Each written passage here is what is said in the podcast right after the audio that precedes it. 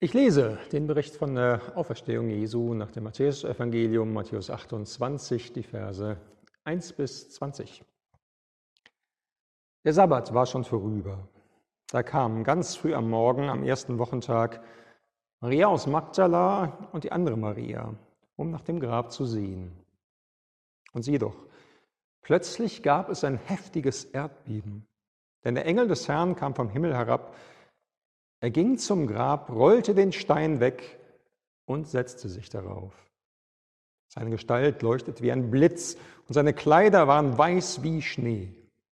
Die Wachen zitterten vor Angst und fielen wie tot zu Boden.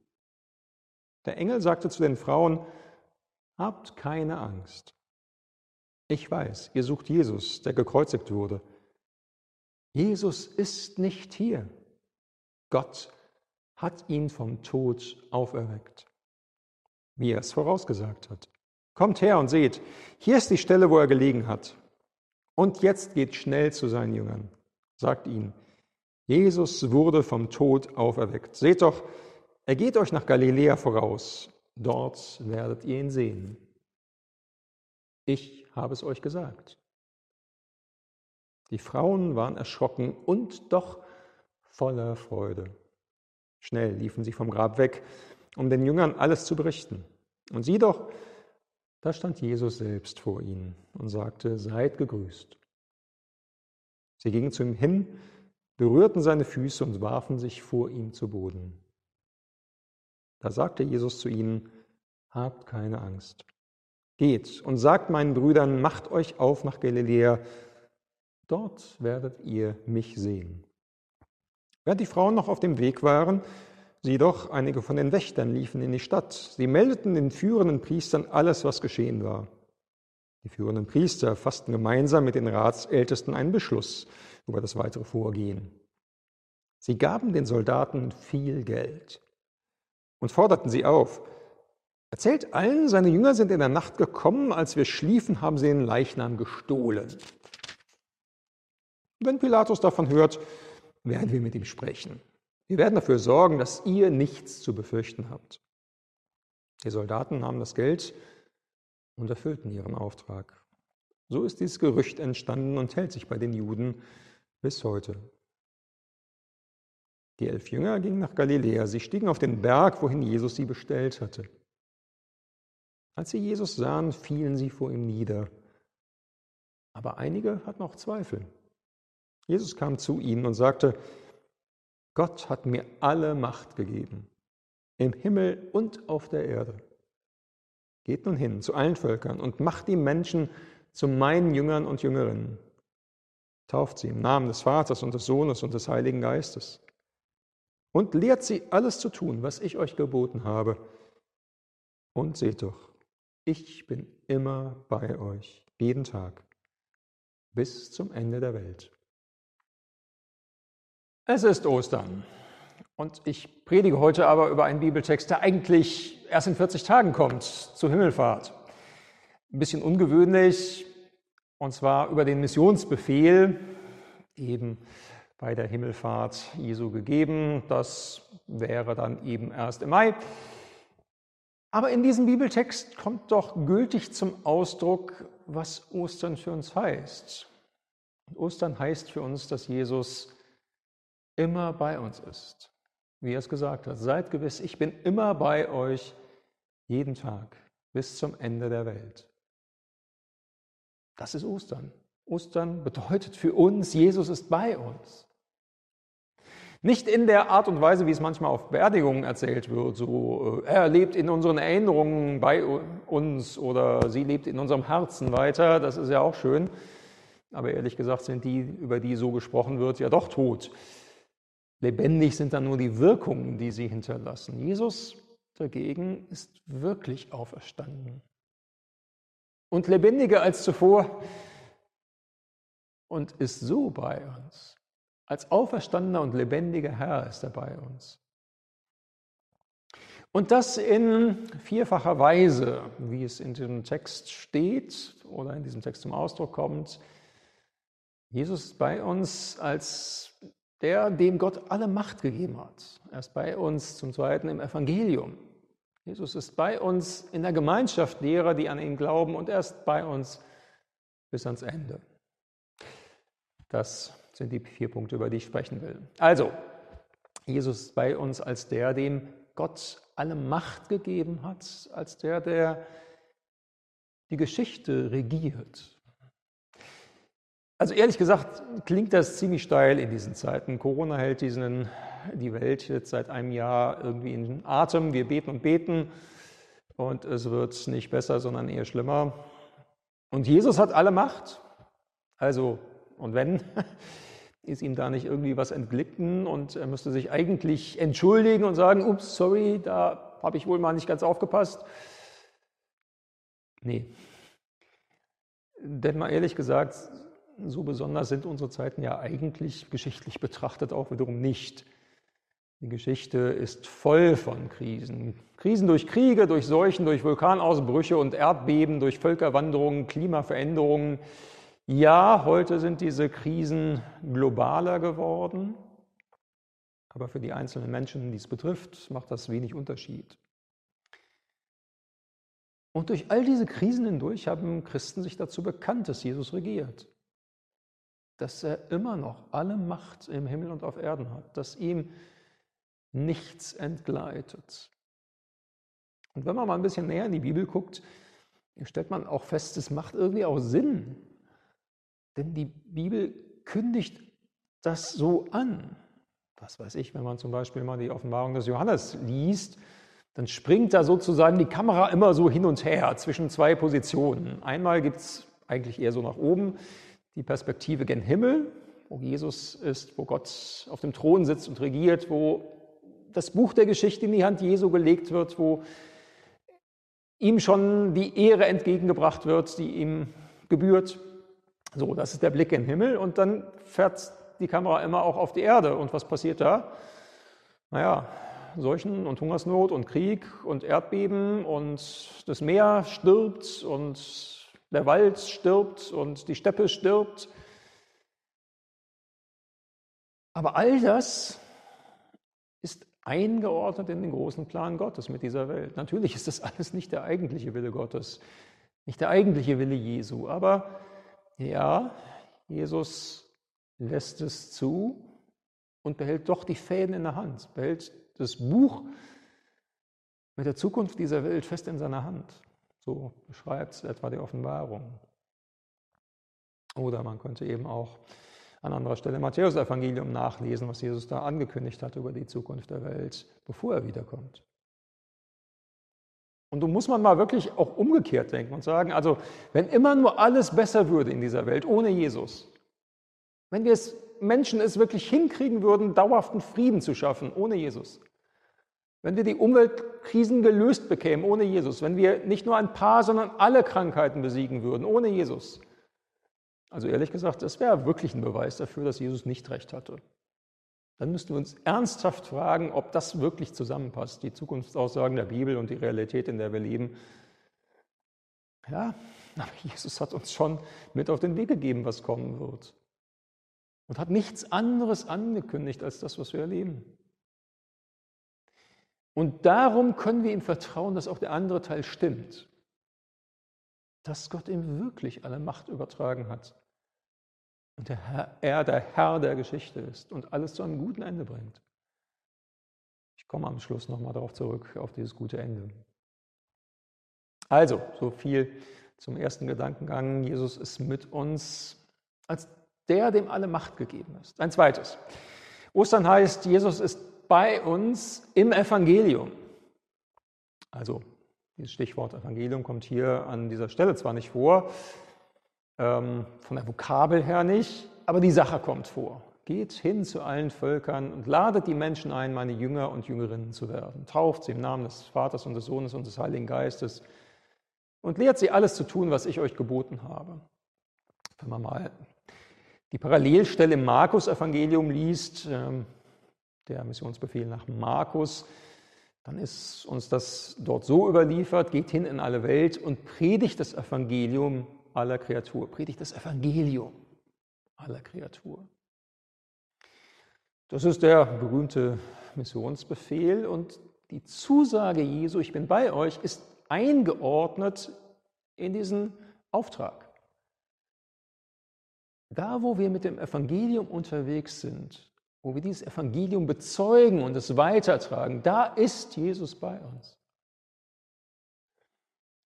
Im Epheserbrief schreibt Paulus ähm, der Gemeinde in Ephesus mal was ganz Interessantes. Kapitel 2, 17 ist das nachzulesen.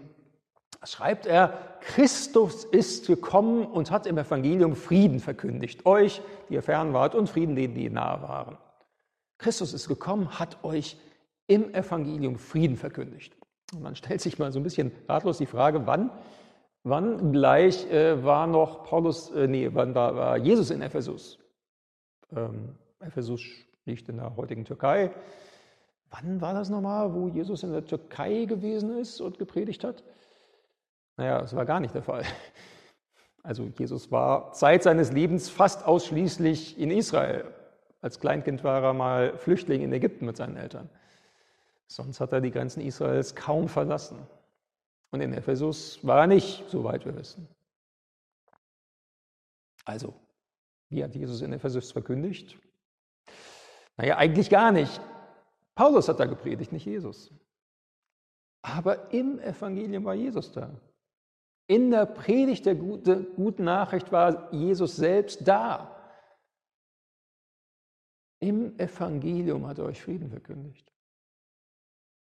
Und das ist bis heute so. Wo wir mit dem Evangelium von Jesus unterwegs sind, ist er da wo wir davon etwas weiter sagen und singen und schreiben und posten, da ist Jesus da. Er ist im Evangelium bei uns. Ein drittes, Jesus sagt, seid gewiss, ich bin immer bei euch. Wie ist dieses euch eigentlich gemeint? Ähm, individuell, so für jeden Einzelnen, jeder für sich? Oder ist es gemeinschaftlich gemeint? Ich bin bei euch in eurer Gemeinschaft. Nun, ich bin überzeugt, beides stimmt. Ja, Jesus ist bei uns, bei jedem von uns, die wir an ihn glauben. Er ist bei uns in der Familie und am Arbeitsplatz, bei der Radtour und auf dem Weg ins Krankenhaus. Jesus ist bei uns. Bei uns, die wir an ihn glauben. Aber das ist nochmal anders da, wenn wir als Glaubende versammelt sind in seinem Namen. Dafür gibt es nämlich so extra Verheißungen und die machen nur Sinn, wenn da nochmal irgendwie was Besonderes passiert. Was dieses Besondere ist, ist ein bisschen schwer zu sagen, aber Jesus sagt, wo zwei oder drei in meinem Namen versammelt sind, da bin ich mitten unter ihnen. Matthäus 18, Vers 20 ist es nachzulesen. Ja, wenn wir in seinem Namen versammelt sind, im Gottesdienst, im Hauskreis, beim Beten, dann ist Jesus da.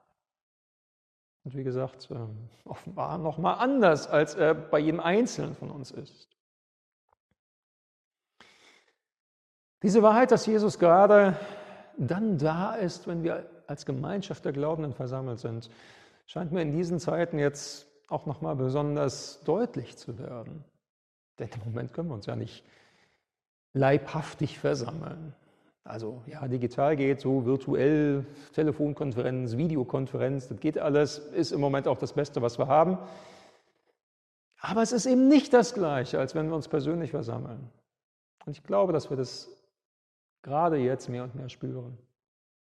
Und es ist schwerer zu glauben, wenn man sich nicht immer wieder im Namen Jesu versammelt. Es ist schwerer zu beten, wenn man sich nicht immer wieder im Namen Jesu versammelt. Es ist schwerer zu lieben, es ist schwerer zu hoffen. Es ist schwerer, Jesus nachzufolgen, wenn wir uns nicht in seinem Namen versammeln. Wir brauchen einander als Glaubende und wir brauchen, dass Jesus in unserer Mitte ist, wenn wir beieinander sind. Ja, natürlich, Jesus wird uns auch durch diese Zeiten begleiten, wo wir räumlich voneinander getrennt sind. Das ist schon so. Und trotzdem können wir nur sehnlich darauf hoffen und darauf warten, auf die Zeiten, wo wir uns wieder versammeln können ganz leibhaftig und persönlich und Jesus in unserer Mitte ist. Ein letztes. Jesus sagt, siehe, ich bin bei euch jeden Tag bis an der Weltende. Jesus ist bei uns bis zum Ende. Also ich muss ja sagen, ich bin ein Fan von Happy Ends. Also ich hatte mal so eine Zwischenzeit in meinem Leben irgendwie in den 20ern, wo ich das mal ganz cool fand, wenn es mal so ein ganz offenes Ende gab oder gar irgendwie auch mal was nicht gut ausging, weil ich dachte, ja, das ist irgendwie die Realität und super und spitze, bin ich drüber weg und denke, nee, brauche ich nicht. Ähm, das Leben bietet schon wenig genug Happy Ends, da brauche ich das nicht noch im Film und im Roman. Ähm, am Ende soll alles gut werden. Gestern haben meine Frau und ich äh, den Film Edi für Träume ist es nie zu spät geguckt. Ähm, geht um eine alte Dame, irgendwie schon über 80, hat ihren ziemlich tyrannischen Mann, der einen Schlaganfall erlitten hatte, über 30 Jahre gepflegt. Ähm, ja, dann ist er gestorben. Und nun möchte sich die alte Dame Edi nochmal einen alten Traum erfüllen. Sie möchte den Mount Sullivan in den schottischen Highlands besteigen. Nun ist sie schon ziemlich wackelig auf den Beinen. Und der Berg ist zwar nur etwas mehr als 700 Meter hoch, aber sehr abgelegen und ziemlich steil zum Ende hin. Ähm, ist auch klar, sie kann den Berg nur in mehreren Etappen besteigen, mit Übernachtung im Zelt, mit 83, juhu. Ja, aber sie geht's an. Und zwischendurch will sie immer wieder aufgeben und macht dann doch am Ende irgendwie weiter. Und unterwegs passiert auch eine Menge. Ne? Sie muss mit einem Ruderboot über einen Bergsee drüber und verliert dabei ein Ruder und äh, ja, wird dann irgendwie nur an Land geschwemmt. Ähm, dann zieht ein Sturm auf und ihr Zelt fliegt weg und ganz zum Schluss kann sie ihren Rucksack nicht mehr tragen. Sie, sie, wo sie ja fast so ein Stück klettern muss und sie lässt den Rucksack zurück und kommt mit letzter Kraft irgendwie so auf dem Grat an und ist aber immer noch weit weg vom, vom Gipfel. Gutes Stück weit weg. Ja, und dann ist der Film zu Ende. Blöder Film. Nee, stimmt gar nicht. Geht nämlich weiter. Sie hat nämlich eigentlich einen Bergführer engagiert für viel Geld, hat ihn aber doch nach Hause geschickt und als der Sturm aufzieht, lässt ihm das keine Ruhe und der macht sich auf den Weg und macht sich auf die Suche, muss dann zwischendurch auch übernachten. Aber er sucht und sucht und sucht und ja, bis er sie am Ende gefunden hat. Und ja, dann am Ende erfindet sie wirklich und äh, ja, hat Wasser dabei und stellt sie auf die Füße und geht mit ihr den Schritt, letzten, die letzten Schritte bis zum Gipfel und führt sie dahin. Und dann ist der Film erst zu Ende. Happy End, guter Film. J.R.R. Tolkien, das ist der mit dem Herrn der Ringe und dem kleinen Hobbit, hat mal gesagt, dass in jedem Happy End die Ahnung lebt, dass es auch für uns in dieser Welt am Ende gut werden wird. Das sehen wir nicht so mit unseren Augen, aber das glauben wir. Und er sagt eben, in jedem Happy End lebt diese Ahnung, dass am Ende alles gut werden wird, weil Jesus kommt und weil Jesus uns aufliest und mit uns geht bis ans Ende. Und das sagt er uns hier zu. Siehe, ich bin bei euch alle Tage bis zum Ende dieser Welt. Und weil dieser Jesus dabei ist, der auferstanden ist, dem alle Macht gegeben ist, darum kann es auch nur gut ausgehen. Für uns und für diese Welt. Ja, in der Zwischenzeit gibt es eine Menge Krisen. Ja, gibt es Klimakrise und Corona-Krise und Flüchtlingskrise und Krisekrise. Das ist alles wahr. Aber weil Jesus mit uns geht bis ans Ende. Darum kann es am Ende auch nur gut ausgehen. Für uns und für diese Welt. Ostern heißt, Jesus ist bei uns. Als der Auferstandene ist er bei uns. Er ist bei uns, als der, dem alle Macht gegeben ist. Er ist bei uns die ganze Geschichte hindurch. Er ist bei uns im Evangelium. Er ist bei uns in der Gemeinschaft. Und er ist bei uns bis ans Ende. Amen.